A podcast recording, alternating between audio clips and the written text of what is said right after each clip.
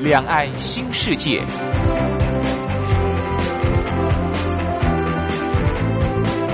这是一个让您打开视野、胸怀两岸、放眼全球的云端世界。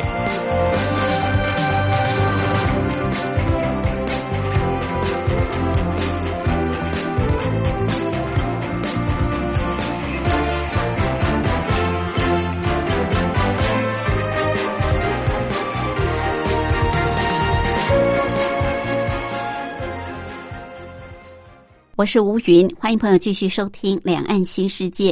凌晨两点进行到三点，晚上八点到九点还会重播一次，朋友可以选择方便的时段来收听。中共第十九届中央委员会第五次全体会议十月六号到二十九号在北京召开。会议的主要议程是中共中央政治局向中央委员会报告工作审议。关于制定国民经济和社会发展第十四个五年规划和二零三五年远景目标的建议，我们简称为中共的五中全会，而就是要制定“十四五”规划以及二零三五年的远景目标。这次中共制定的“十四五”规划，主要就是未来中国大陆的整体政经情势。会往哪个方向来走？当然，在这次的五中全会，大家也很关心另外一个议题，就是怎么样安排下一代的领导人。还有就是这次五中全会也有许多亮点值得大家关注的地方。另外就是港澳台的规划安排。我们今天在节目当中就特别邀请《中国时报》副总编辑白德华，针对这次中共的五中全会的公报。几个重要的议题来跟大家做分析跟探讨。另外，今天还有一个小单元是两岸用语大不同。我们先进行第一个小单元：两岸用语大不同。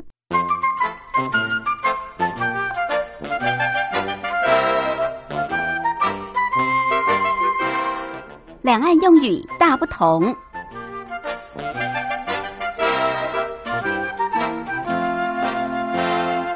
在两岸，许多相同事物都有不同的用语用词。希望透过这个小单元，让我们对彼此的用语用词有更多的认识跟了解。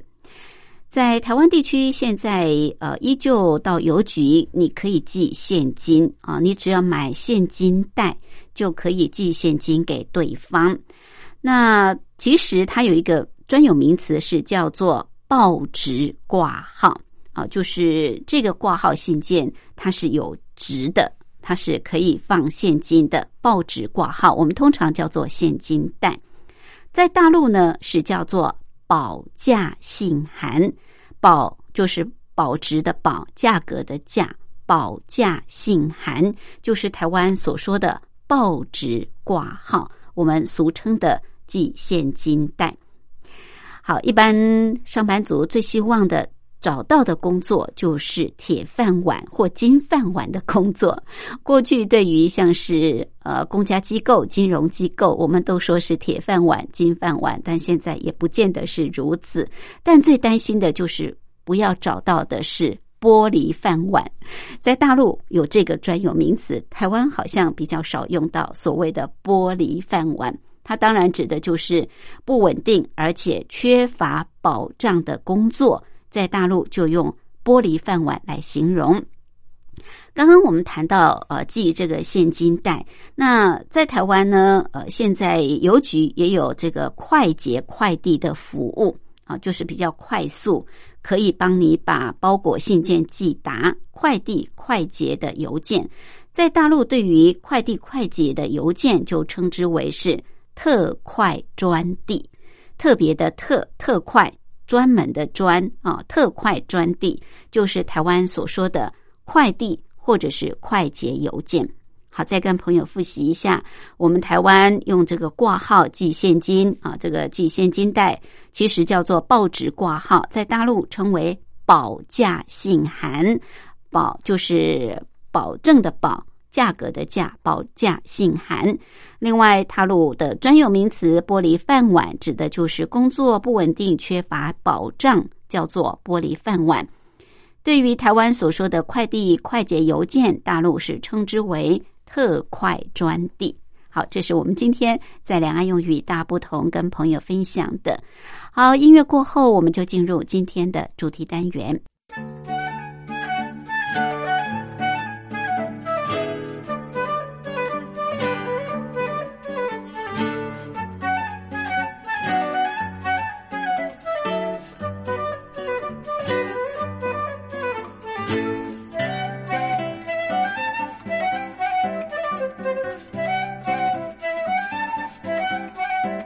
Thank you.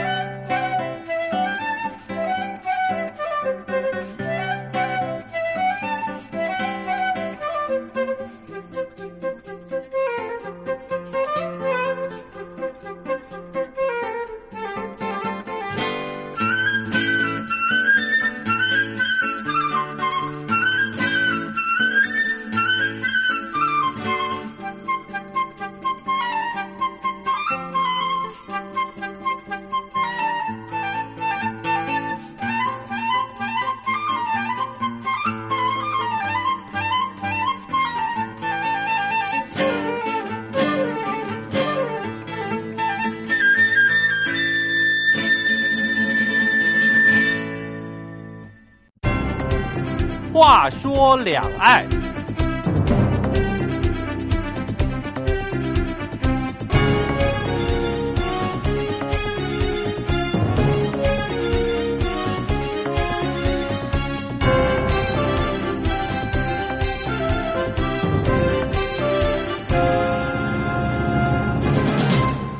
中共十九届五中全会在十月二十六号到二十九号在北京举行。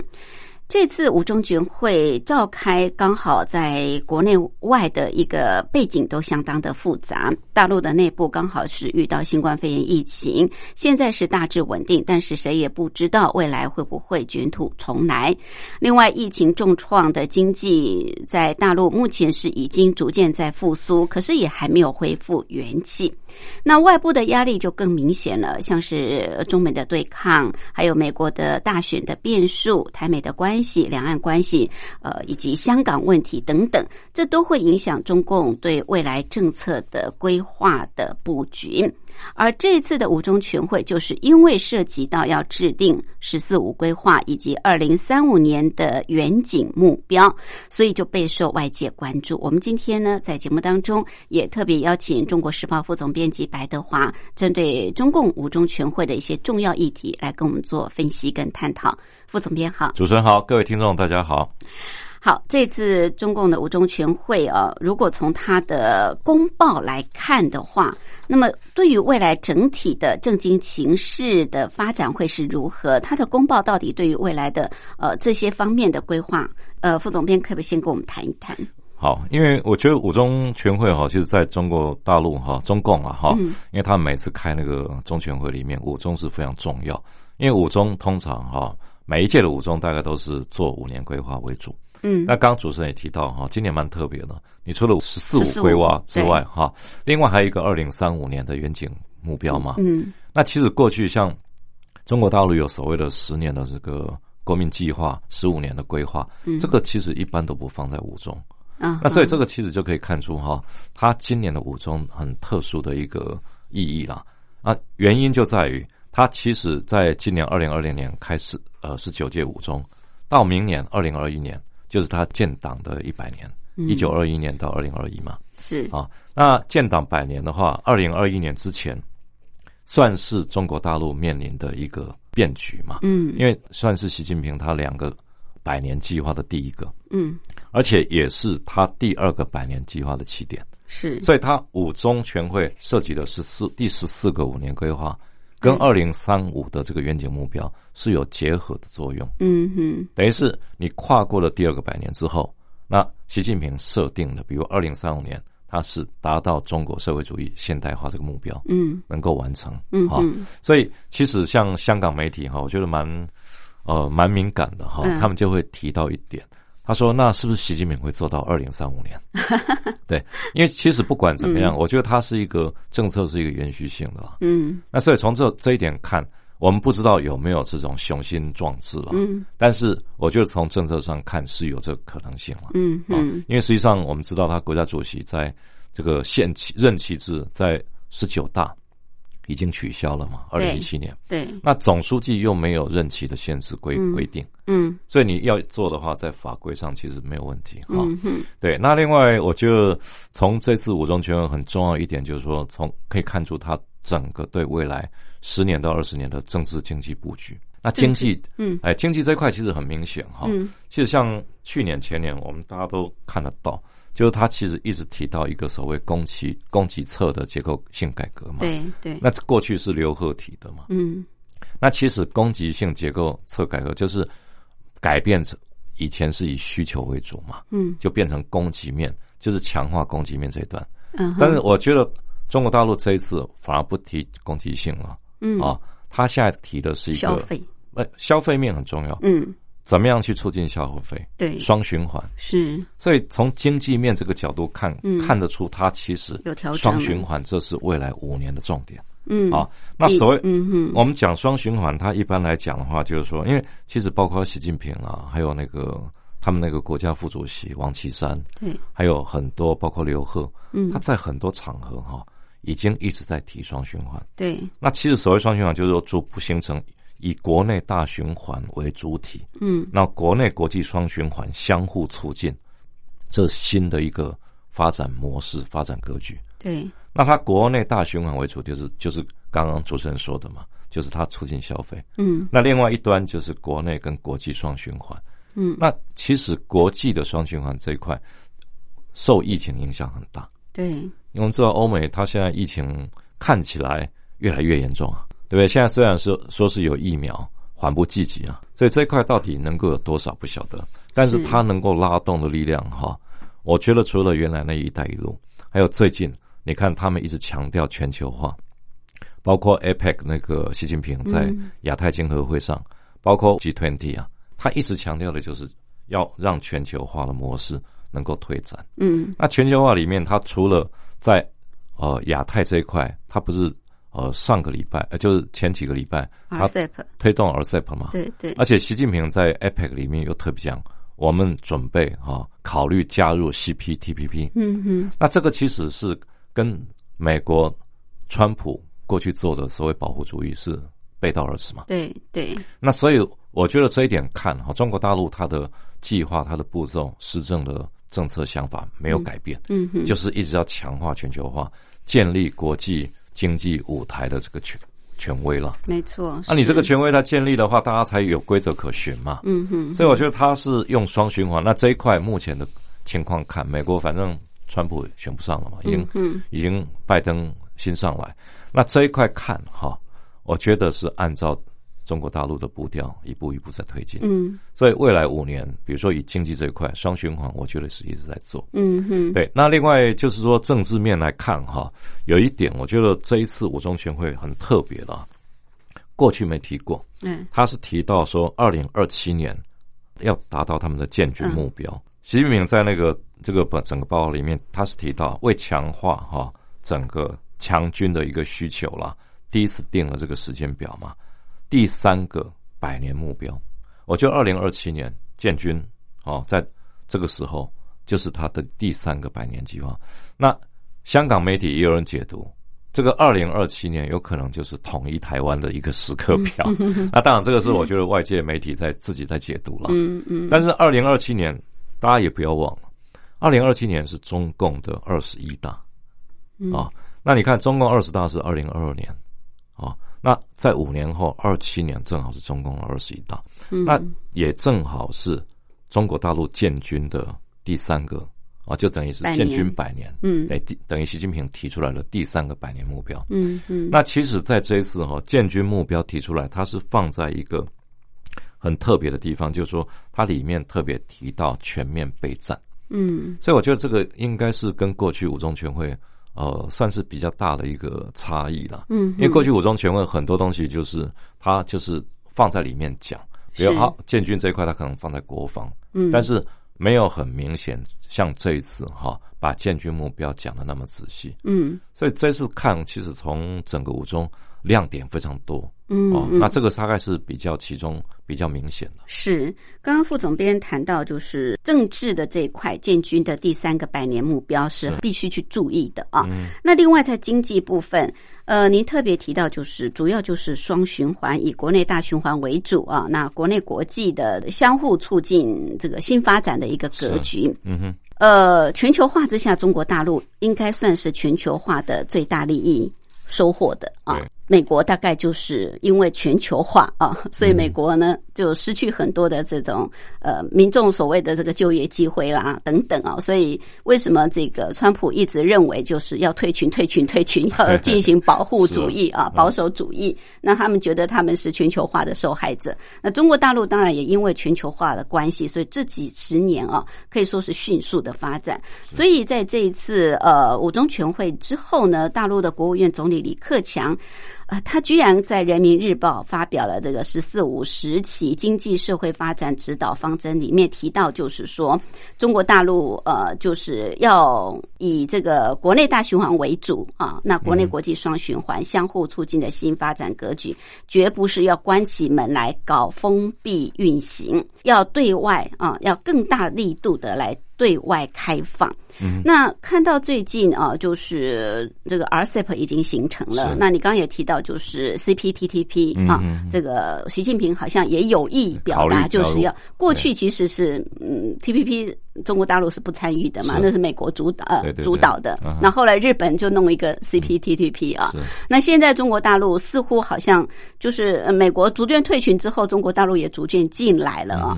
那如果说以国内这个大循环为主题的话，那国内的这个部分主要是靠什么呢？嗯，靠消费吗？还是靠怎么样来为这个为主体来扩大呢？国内有这么大的一个经济上面的优势。其实中国大陆哈，我觉得很多像五年规划哈，它不只是一个目标一个计划，嗯，它其实里面看得出它都有手段，它要怎么达成的一个目标哈，要怎么做。像五中的这个公报哈，嗯，其实才六千多字，但里面的话很多学界啊，包括大陆的很多比较权威的，像中央党校啦、社科院，他们其实做了很多。啊，里面的一个解读哈，那其实最重要的，我觉得是说内循环这一块，比如说你说大陆国内的消费市场大不大？那他怎么做？嗯，我觉得两方面，一个就是内循环的目标非常大，因为内循环除了消费之外，政府要怎么去做？对，那政府要做的方式，所以现在有人讲说，未来这五年哈，如果刘鹤能够留在他国务院的位置上，嗯，他要做的就是内循环加新基建。啊，新基新基建。设，那这个变成说，他未来五年哈，他必须要强化的目标，就看怎么做了。嗯，那另外，我觉得从五中里面可以也可以看出一点哈，就是说，其实他以前每年都会讲创新，嗯，啊，讲科技要怎么做，但是今年科技创新这一块哈，是在五中全会的公报里面哈非常突出。为什么？因为它是用专章的方式来阐述。嗯哼，那你专专门强调，就是说，因为他在讲说，呃，整个科技创新这一块，他是说要实现经济提升整个健康的一个基础嘛。嗯，那这个部分创新科技，如果说那么强调，我们可以看到，其实创新这科技这块，应该是以后他们花大钱，啊，很大力气是放在这一块。嗯，那其实中国大陆最最近，我我看我们那个听众应该也都有听说那个。阿里巴巴那个马云啊，对，他不是有一间蚂蚁金服上市出问题，但是这个事情哈，其实可以看出来，也可以看到说中国大陆其实，在创新科技上，他们很谨慎。嗯，为什么？因为网络银行这种事情也涉及到科技创新的问题。对对。但是我怎么去拿捏创新到一个程度不翻盘，嗯，不影响到未来整个政府施政、金融上的风险不要出现？嗯，我觉得这个都是可以看出哈，其实创新科技在发展到一个程度以后，它是未来要怎么就是一步一步走下去很重要的一个情况。对。那其实科技创新加上内循环加上新基建，嗯，这些绝对。绰绰有余去做它未来五年要主要施政的一个重点。它这个科技创新这个部分啊，它特别强调就是科技要自立自强。是啊，这是不是最最近 最近因为中美的科技战让他深有感触？你刚刚提提到嘛，那个李克强嘛，有没有？对，他李克强讲到这一点哈，觉得其实就是因为。过去一直有人说啊，你们怎么一直在提自力更生？嗯，因为自力更生大家都很清楚啊，那是以前毛泽东时代，嗯，哦，又苦又穷的那个年代哈，啊，我们要自力更生，不靠美国人，不靠外国人哈。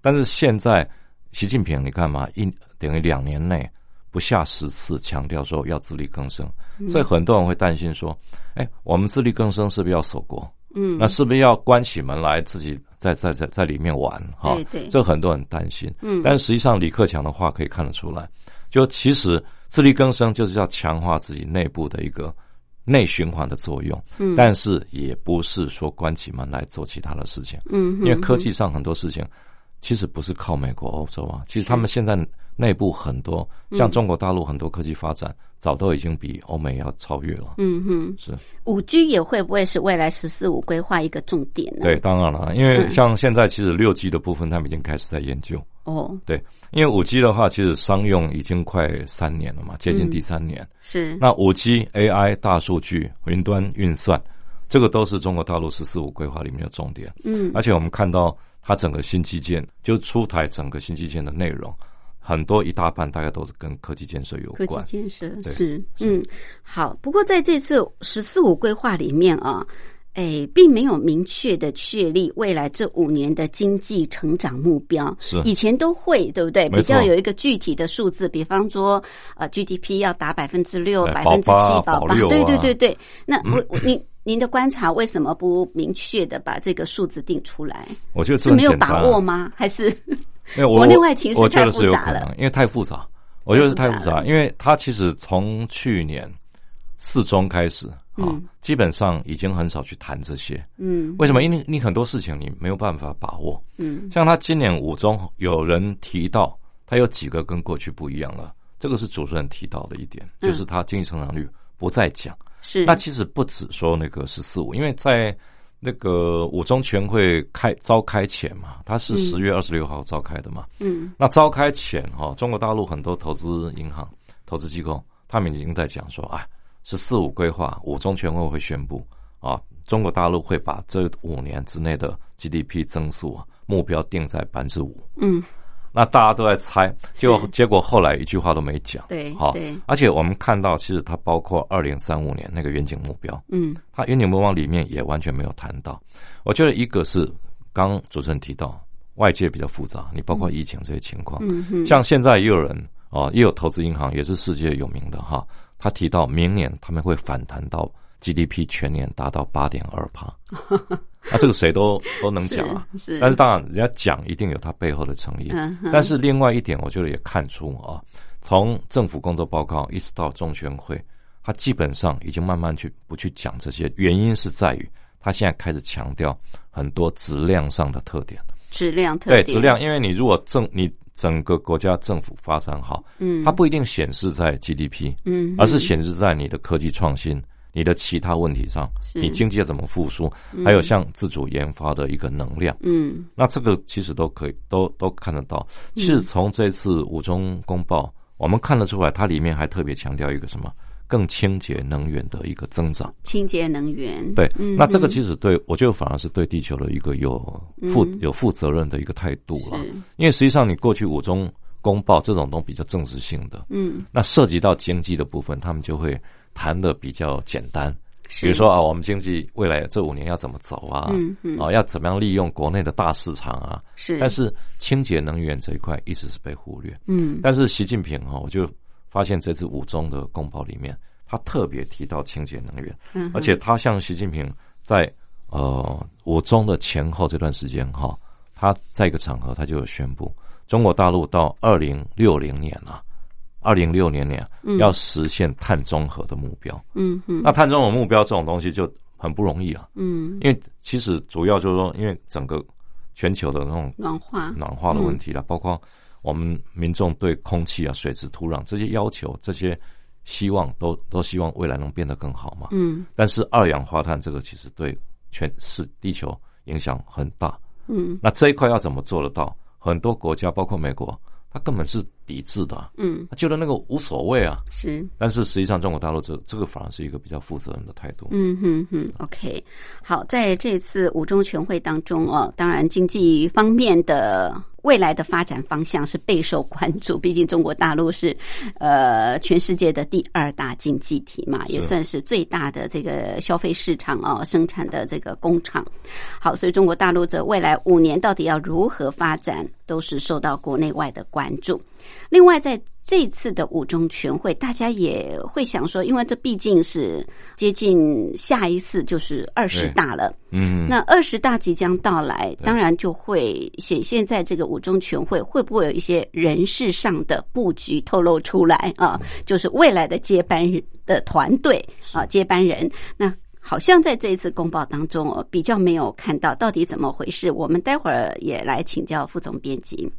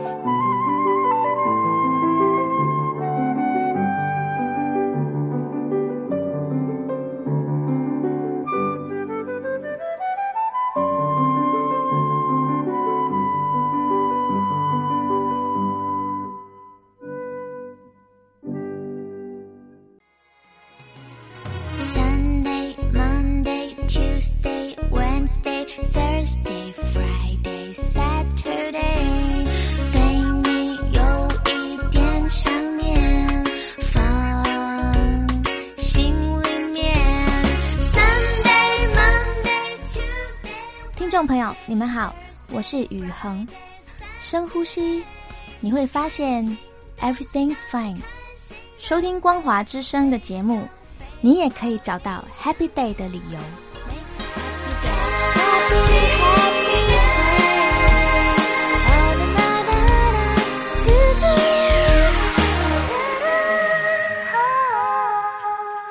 我是吴云。我们今天节目的贵宾是中国时报副总编辑白德华副总编，特别针对刚刚落幕的中共十九届五中全会都所发布的这个五中全会的公报啊，重要的一些议题来跟我们做探讨。那刚刚谈到了，主要是在经济的呃未来五年的规划一些重点。另外，在政治方面，刚刚副总编也特别提到，就是建军。第三个百年目标啊，这也是一个呃，过去都谈两个百年目标，一个就是建党一百年，对，一个是建国一百年，哎，居然出现了建军一百年，这个建军一百年也蛮。重要的一个议题啊，这是凸显中共在军事方面要更加的强化吗？呃，好像在五中里面还特别提到说要练兵备战。习近平甚至还提到说，军队就是要能打仗，而且一旦打仗就要打胜仗啊。是。那这跟最近这个跟美国之间的。呃，这种较劲是不是有很大的关系？尤其是在南海、东海，甚至是两岸的部分。是，这一定关系很大。因为其实像在五中呃全会的那个之前哈，是中国大陆像现在哈，你看他，我们现在每天国防部都会发布一些相关的讯息，说我们的西南的那个防空识别区，在我们的识别区从在西南角啊，对不对？一下子一侦察机啊、歼击啊什么又飞到。那可是这个的话，每现在几乎变成每天的例行了。对，这个在去年看是不可思议的事啊，但是现在几乎变成一个常态化，而且大家根本没有感觉，股票也没有受影响啊。那为什么？这个就是让你觉得它变成一个常态化的概念。对，它已经把它常态化了。好，可是我们要思考，就是说，它为什么它常态化要做什么？嗯，对。那可是我们现在大老百姓根本不知道，对，民众也不知道，军方也不讲。嗯，但是像现在中国大陆、香港那边一直在探讨这个事情嘛，就说你中国大陆他一个大练兵，他要怎么做？嗯，好，那一个我我们看了很多相关的资料哈，来的一个判断。嗯，因为我觉得他主要就是说，因为其实在整个台湾海峡来讲，台湾海峡的西南角啊，嗯，就是往从北从。整个台湾海峡的北边到南边，是往西南边一直到南海。嗯，这个过程里面，台湾的从在台湾的西南角这一块，嗯，那个海域突然加深很多，深水域加深很多的原因是什么？是可以做什么？在军事上，它可以放很多核潜艇、潜舰。嗯，你潜舰在那边，你根本没有办法搜寻。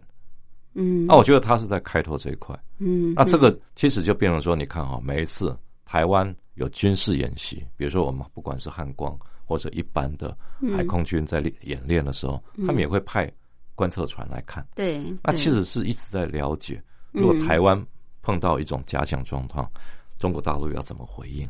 中共要怎么做？所以他们是在做加深，他们在做侦测、侦测、收集资料，很多要做啊。因为你如果没有亲自到现场，你那个数据你怎么做？嗯哼，我觉得这是这个很重要的一块了，一环了哈。是。那为什么中国大陆以前不那么做，现在要怎么做？嗯，因为美国都过来了。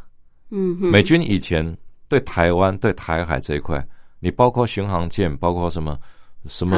你想过的，你大概想得到的，他都来了。嗯嗯，而且甚至军方人士也直接登门踏户，是他们直接飞到台湾本土啊。那这个东西在过去都是两岸中美台前所未有的嘛。嗯，所以我觉得中国大陆他必须要去了解全盘的规划。嗯，那其实你说是不是要备战？当然是备战，会不会打仗？那不一定。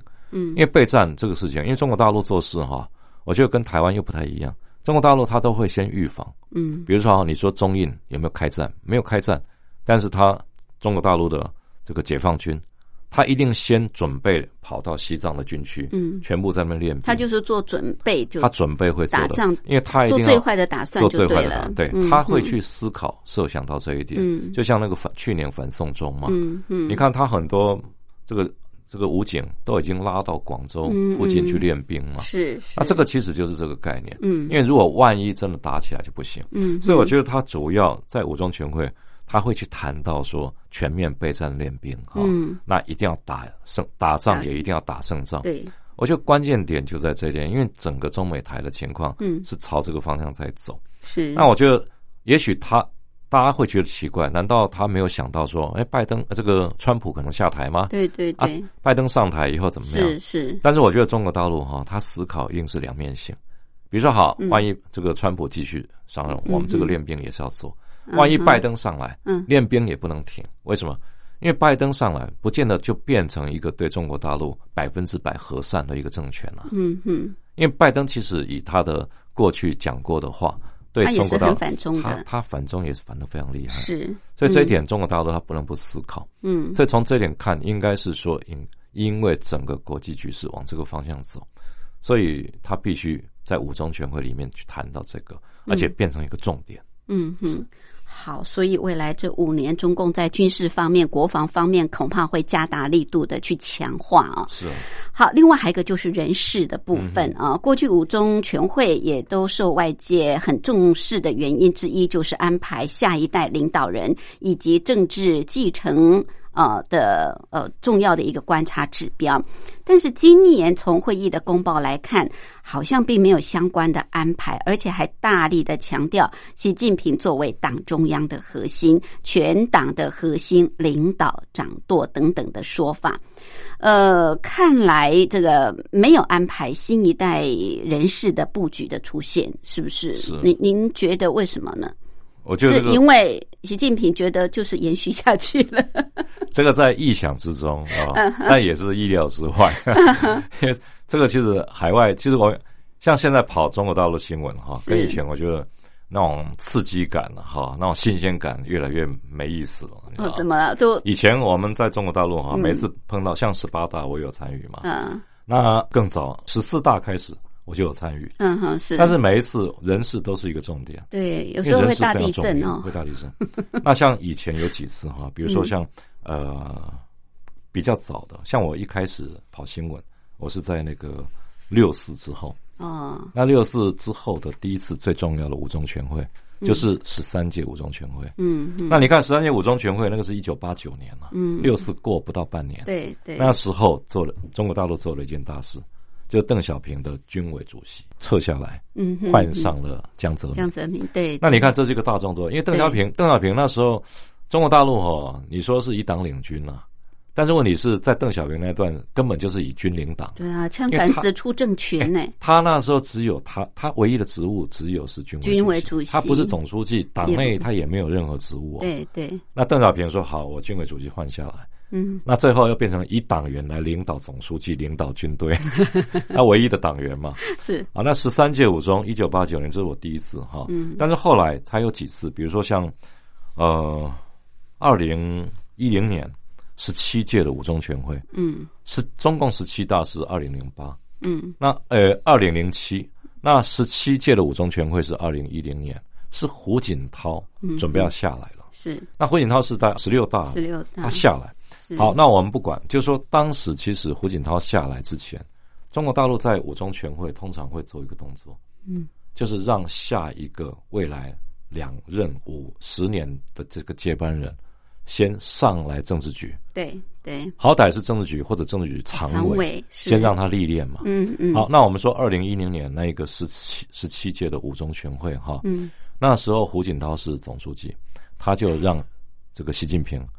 上来当军委副主席是是啊，那这个动作就很明显。对，好，那我们就看这一次，按理五中全会是应该要做，为什么？嗯嗯，因为习近平已经两任了嘛，两任了。那他再不把哪一个升上政治局常委，我们怎么知道看得出下一任接班人是谁？对。那其实去年四中全会有人已经有人在猜啊，外面也是哇，媒体要讲一堆，嗯，然后讲了两个人，点名两个人，一个叫胡春华啊。啊，广东的省委书记是一个是陈明尔，重庆的市委书记。嗯，那这两个人其实以前都是从习近平这个二零一二年慢慢上来以后啊，然后整个拉拔上来的嘛。是，而且他们历练很多，像陈明尔，他很很厉害。陈明尔他以前是贵州的省委书记，嗯，他先前是浙江的宣传部长。是，习近平二零零六年到浙江以后啊，从二零他二零零二到二零零六年是在浙江。那浙江期间，这个陈明尔是浙江省委宣传部长，一直拉拔到省委副书记。那之后，这个习近平到了上海，嗯，那两年之后，二零零八年慢慢就到中央了。嗯哼，那陈明尔是他眼看着，因为当时当初啊，浙江省六年期间呢，嗯，这个呃，习近平本身在浙江是很重视宣传，《浙江日报》上面的所有评论都是陈明尔帮忙习近平泼上去的。嗯，因为当时他也干《浙江日报》的社长。是好，那陈明尔到了贵州以后，你看哈，贵州其实是中国大陆三十个省市自治区最穷的。对对，但是后来你看，现在看整个大数据中心、云端运算中心都设在贵州。嗯，现在到贵州，你没有办法说他最穷，对，因为整个都上来，这个是陈明尔的功劳。嗯哼，那到重庆去，其实你看他历练了那么多个地方以后，他现在他从浙江一直到贵州，再到重庆，三个省。以前总书记基本上就是这个历练了。嗯哼，好，三个省的地方都 OK 了，都没有问题，证明说你这个人是个人才，没有问题。好，按理二零这个今年二零二零年十四十九届五中全会，你就要上来啊，政治局常委是，比如说啊，你先升你做呃副总理，那或者说呃中纪委，嗯，那或者说这个管这个整个党内的一个职位，但是没有。嗯，胡春华也没有。本来胡春华是大家按理觉得说他是会接李克强，但是都没有嘛。那到底怎么办？葫芦里卖什么药？对，所以可能我们认为了哈，这有可能就是因为胡习近平五年内、十年内还是他。嗯，只要他身体还 OK 的话，还不到七十嘛。嗯嗯，对不对？因为现在拜登都七十八了，当总统，对不对？然后另外，我觉得有一个很重要的原因就是。大家看的这些人哈，都他都不看上眼，嗯，他不认为这些人是可以未来接他的班担当大任的。但是今年今年这个五中全会，我觉得有两两个人物蛮特别的。嗯，你看哈，有一个就是我们看到这个中共中央政策研究室主任王沪宁。王沪宁哈，其实他是一九五五年生，他今年六十五岁。嗯，但是政与常委没有六十五的限制嘛，一般是七上八下。嗯，比如说啊，你明年假设人大啊，明明年是中假设假设，因为中共的二十大是二零二二年后年是，但是如果假设是明年，明年他六十六，后年六十七岁，嗯，他可下可不上，因为七上八下，七上八下，六十七岁按理他可以再往上，嗯，那往上是接总书记了。嗯，对，王沪宁，这个王沪宁本身他是三朝元老，智囊，智囊，很重要。中央政策研究室主任，嗯，那过去党大会的文件草拟、党章修改也都是他，嗯，但他率领，可是他在这一次的五中全会，啊，中央政竟然发布中央政策研究室由副主任江金泉来接任，嗯，这是很特别的。中央政策研究室过去一直是。你看王沪宁接表示他是一个政治局常委的格局啊，嗯，可是竟然有一个连中央委员都不是的江金泉来接，嗯，那这个江金泉六十岁，哦，接近六十，五十九六十，可是后来这个新闻界去挖他的材料，才知道说这个人在中央政策研究室已经待了几十年。而且所有文件很多都是他抄你的。嗯嗯，习近平非常信任他。嗯，好，那江金泉是一个，那另外有一个哈，我们也觉得也蛮特别，中央财经办公室的副主任啊，韩文秀。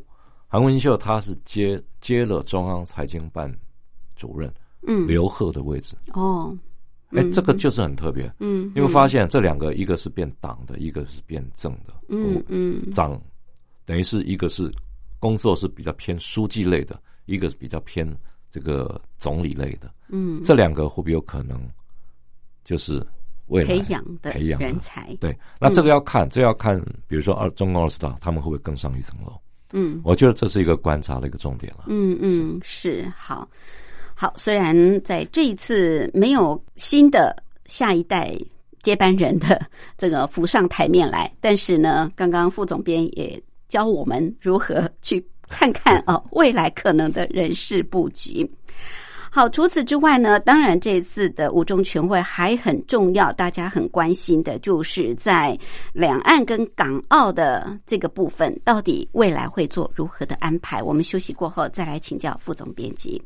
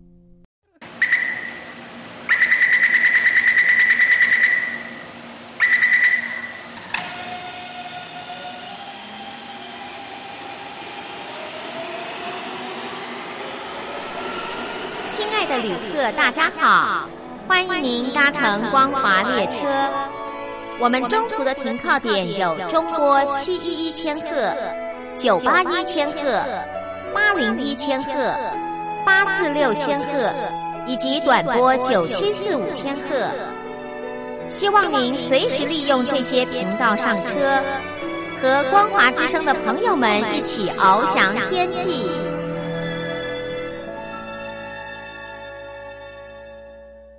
我是吴云，我们今天节目的贵宾是中国时报副总编辑白德华。副总编，特别针对中共十九届五中全会啊，最近刚刚开完了，那么所发布的这个公报一些重要的议题来跟大家做分析跟探讨，谈到了未来五年的呃中国大陆的政经情势的规划之后，还有一个部分就是大家很关心的，究竟对于港澳的安排会是如何？尤其是在两岸的部分啊，在这一次的公报当中也都有谈到两岸关系部分。呃，在这次的用词用语啊，好像相较于过去更加的强烈了，也更坚定了。比方像是遏制台独，比方像是祖国统一。那一般说，这个过去好像比较。呃，少出现这么坚决的字词，但是在这次里面也都谈到，尤其在台商的这一块，我发现在这次的公报里面，对于台商啊，不管是呃扶持台商，或者是台商参与中国大陆对外的一些像“一带一路”的建设等等，似乎呃大陆方面还着力蛮深的。是，我觉得这一块啊，其实在这次看。跟过去的相比，哈，嗯嗯，感觉上比较淡呢。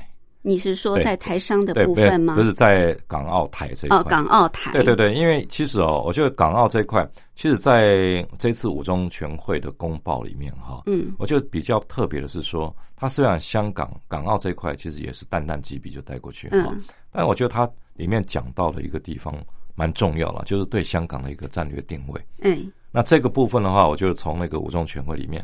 看出它是把它就是一个概念，国际科创中心、科技创新的中心。嗯，那“一带一路”的平台。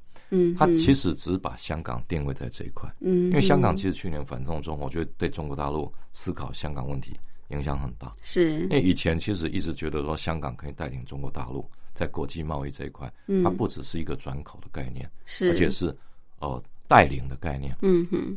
但是去年反送中，我一个过程下来。中国大陆最大的一个变化是在对香港的定位问题啊，出现新的变化。嗯，所以我觉得你说变成国际创创科中心或者什么“一带一路”平台，它的位置其实是矮化了。嗯，就被不不突出了。嗯哼，那你说像深圳能不能做？当然也可以做啊。嗯，任何一个城市都可以做。所以这一点，我觉得也是中国大陆因为反送中，然后对香港有点失望。嗯，他在五中全会看得出来。是，我觉得对台湾一样。嗯，台湾这一块，它的像去年跟今年四中跟五中比，或者跟上一届的五中比，嗯，今年在整个讲到对台的部分也是最简单。嗯，口径当然像主持人提到了祖国统一，那这种话是一定要再讲。嗯，但是他连一国两制他也不提了。对，哎，所以这个这个事情可以看得出来，我觉得。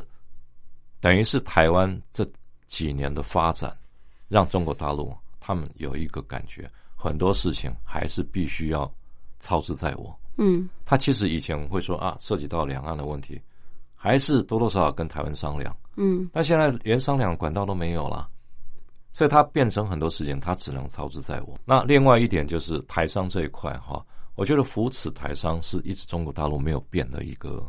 一个政策了，嗯哼，而且其实像呃去年开始，前年去年，比如台湾这一块，像蔡英文上台，蔡总统上台之后，中国大陆也没有办法再跟台湾这一块有任何的一个呃管道去沟通嘛。对。但是这一块，我们就可以看到中国大陆，包括现任的国台办主任刘捷一，哦，那之前的卸任的一些国台办官员，那他们一直都提到一点，他很多事情就是。台商，我们跟会台政策，我们还是会照做。嗯，那其实，在“十四五”规划跟呃这个二零三五远景的目标里面，这个目前哈很多细节到现在都还没有宣布了。嗯，因为其实从十月二十九号闭幕嘛，闭幕到现在也没隔很久。嗯，那这段时间，它通常大概一个月一个半月才会把很多细节，像包括二零三五的远景目标，目前也没公布。是，那这个细节部分一定是有包括台商这一块。嗯哼，那其实中国大陆过去哦，三代的领导人啊，你从胡锦涛。从这个之前江泽民、胡锦涛，一直到习近平，是这三个领导人，他们其实在很多场合都提过，就是如果没有台商对中国大陆的经济贡献，嗯，中国大陆今天的成长不会是这样子，嗯哼哼。所以台商其实他们会记住这一点，但是因为国际经济的一个变化，还有中国大陆的很多崛风貌的崛起，哈，台商的地位其实越来越越。越下降，是因为你没有办法跟 local 的企业相比啊。嗯哼，哎，中国大陆自己的民营企业发展的太快，所以它必须现在的扶持也是扶持，但是变成另外一种概念的扶持，是因为你已经变成弱势了。嗯，你不再像过去那么强势。对。对，所以以前强势的时候，是因为他认为这是两岸，这是自己人，嗯哼，给好处的概念。但是现在是变成一个扶持的概念，嗯哼，而且哦，他们必须要判断一点，就是说，RCEP 这个之后，对。台商出走的一定很多，嗯，哦，那还有整个疫情之后要怎么变？因为这个部分的话，我觉得可能是未来他们必须要思考吧。但是总体来看的话，我觉得两岸的部分倒不一定说对台湾不利，因为它主要就是以我为主，嗯，以中国大陆的发展为最主要的看的焦点。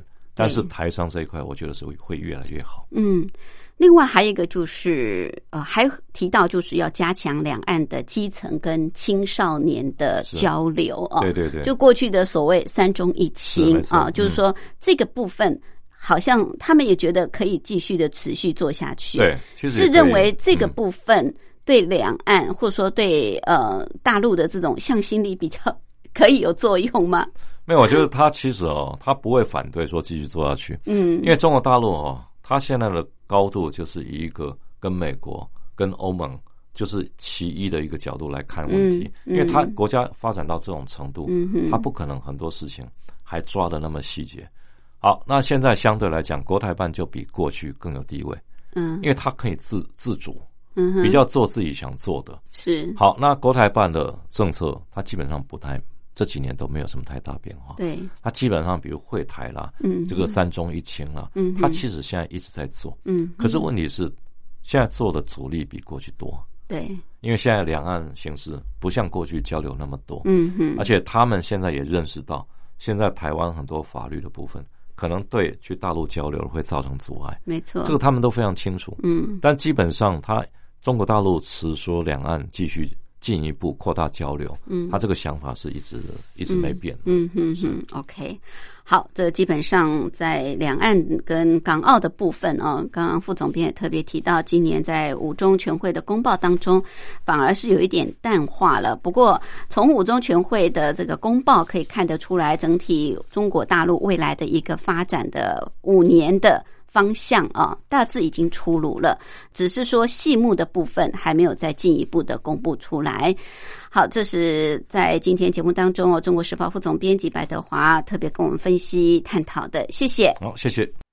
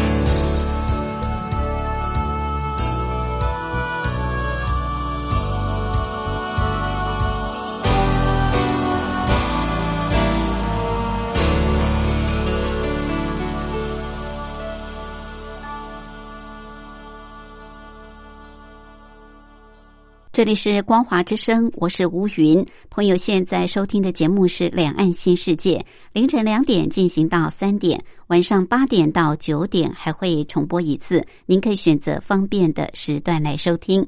很快的，今天节目进行到这儿也接近尾声，感谢朋友的相伴。有任何宝贵意见，都欢迎您随时随地来信给吴云，或是来信跟吴云聊聊天、谈谈心、话话家常，我都会很开心的。地址是台北邮政一七零零号信箱，台北邮政一七零零号信箱。口天吴天上白云的云，吴云收就可以，也可以透过电子邮件 lily 三二九小老鼠。m s 四五点 hinet 点 net，节目最后祝福您平安、喜悦、健康。我们明天同一时间、同一频道空中再会，拜拜。